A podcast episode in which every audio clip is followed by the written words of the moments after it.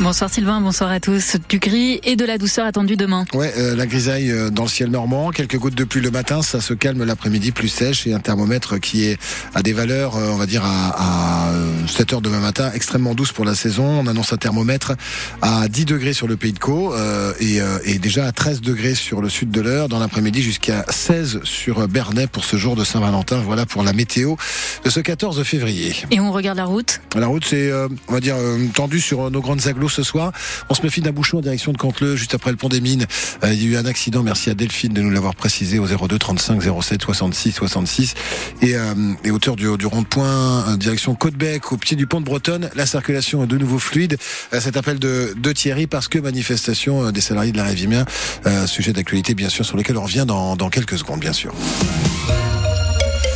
la moitié et les trois quarts des salariés de l'usine Revima à Rive-en-Seine sont en grève. La production de l'usine est à l'arrêt depuis lundi. Plus rien ne sort de cette entreprise spécialisée dans la maintenance aéronautique. Les travailleurs demandent une augmentation de leur salaire.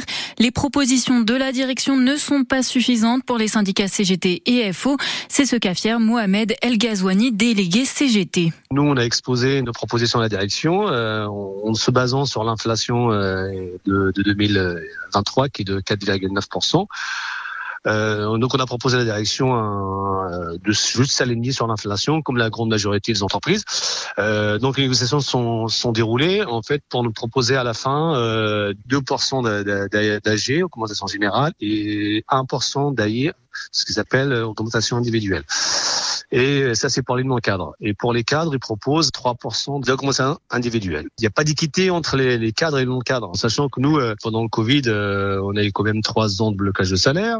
On a signé un accord d'adaptation avec des pertes, euh, je dirais, de salaire sur une participation au CSE. On a perdu des, jours de congé. Les salariés pendant le Covid, ils ont travaillé pour sortir l'entreprise de, cette crise. Et aujourd'hui, euh, on estime qu'il n'y a pas du tout de reconnaissance euh, de la direction par rapport à tous les efforts qui ont été faits. Mohamed El Ghazouani, délégué CGT de l'usine Revima à Rive-en-Seine. La direction affirme de son côté avoir proposé une augmentation de leur salaire dans la mesure de ses moyens. Une réunion publique a lieu en ce moment même entre les syndicats enseignants et les parents d'élèves au Havre. Les professeurs réunis dans la maison des syndicats pour dénoncer la réforme du choc des savoirs qui prévoit notamment des groupes de niveau. La grande journée de mobilisation dans les collèges, c'est ce jeudi. Une pharmacie à Rouen a été la cible d'une attaque à la bombe ce matin. Un périmètre de sécurité a été déployé autour de, au niveau de la rue d'Elbeuf. Il a été levé vers 13 h après une levée de doute. Les agriculteurs sont à Matignon depuis 16h30. Les syndicats d'agriculteurs menacent de mener de nouvelles actions. Cette réunion avec le ministre vise, le premier ministre vise donc à faire le point, savoir quelles sont les avancées concrètes après les annonces du gouvernement il y a deux semaines. En ligne de mire pour l'exécutif, empêcher une reprise de la crise. Paul Barcelone. Certes, les tracteurs sont rentrés dans leur ferme, mais ils sont donc prêts à faire demi-tour. Surenchère et jeu de pression normal, relativise un conseiller. Pour qui, je le cite, les choses avancent, 400 millions d'euros sur la table. Un projet de loi d'orientation agricole présenté en Conseil des ministres avant fin février. Tous les députés de la majorité étaient d'ailleurs invités au ministère de l'Agriculture ce matin. Hier, les ONG de défense du climat ont claqué la porte du comité d'orientation et de suivi du plan Ecofito, laissant l'exécutif coincé entre ses engagements climatiques et la paix sociale à préserver avec les agriculteurs. Emmanuel Macron recevra les syndicats les plus durs demain, la Confédération paysanne marquée à gauche et la coordination rurale proche du Rassemblement national. C'est notre dernière cartouche, se réjouit un député. Attention au retour de bâton, avertit un allié. Dans 11 jours, le président prévoit d'inaugurer comme chaque année le salon de l'agriculture. Marathon dans les allées en évitant les jets d'eux, les sifflets et les huées. Les précisions de Paul Barcelone. Emmanuel Macron va recevoir demain les syndicats de la Confédération paysanne et de la coordination rurale. Les magasins de vêtements Burton à Rouen, Yvetot et Dieppe vont fermer, tout comme les 50 autres en France. Au total, 250 salariés seront licenciés. L'enseigne a été placée en liquidation judiciaire aujourd'hui par le tribunal de commerce de Paris. Deux députés, la France Insoumise, participeront tout de même à l'hommage pour Robert Badinter demain. Mais la famille de l'ancien garde des Sceaux est opposée à la venue de LFI comme au Rassemblement national. La cérémonie aura lieu à la place Vendôme à Paris. 18h05 sur euh, France Bleu Normandie. C'est le feuilleton de ces dernières 24 heures. Le FC Rouen contre Valenciennes sera finalement joué au stade Diochon. Pour les quarts de finale de la Coupe de France de football, le club rouennais a fait un volte-face dans la journée. Le FCR a d'abord assuré ce matin que le match se jouerait au stade d'Ornano à Caen. Quatre heures après, il annonce finalement qu'il se tiendra à Rouen.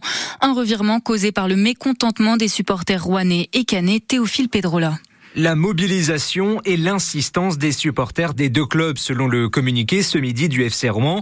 Les fans de Caen ne voulaient pas des Diables Rouges et les Rouennais ne voulaient pas aller à Caen. Voilà l'explication de cette volte-face inattendue. Pourtant, tout était signé ce midi entre les deux clubs pour organiser le match. Une location du stade à 50 000 euros et un trajet financé pour les supporters. Et en début d'après-midi, tout s'écroule. Le FC Rouen annonce que le match aura finalement lieu à Diochon, ce qui embête le club qui déplore l'état du stade et notamment de la tribune Zénith. Selon Charles Marek, le président du FCR, elle est affaissée, ce que la métropole de Rouen réfute. Il doit y avoir demain matin le passage d'une entreprise spécialisée pour vérifier son état. Les Diables Rouges aimeraient utiliser les pourtours pour accueillir plus de monde, ce que la Fédération française de football interdit pour l'instant. Le club passera en plus jeudi devant la commission de discipline après les événements contre Monaco. Le FC Rouen demande donc à la métropole des garanties sur l'état de la tribune, sur les pourtours, sans quoi, assure le club, le match pourrait encore changer de stade et être organisé à Valenciennes, perdant toute recette de billetterie. Les précisions de Théophile Pedrola. La billetterie de l'Open féminin de Rouen est ouverte. Une année spéciale pour le tournoi qui est passé en catégorie 250, WTA 250, et qui accueillera la numéro 1 du tennis en France, Caroline Garcia. Cette troisième édition se déroule du 13 au 21 avril au Kind Arena. Et vous connaissez certainement cette voix. Je pouvais tous les tuer. Toi aussi, je pouvais te tuer. Mon ville, tu fais la loi. Mais ici, c'est moi.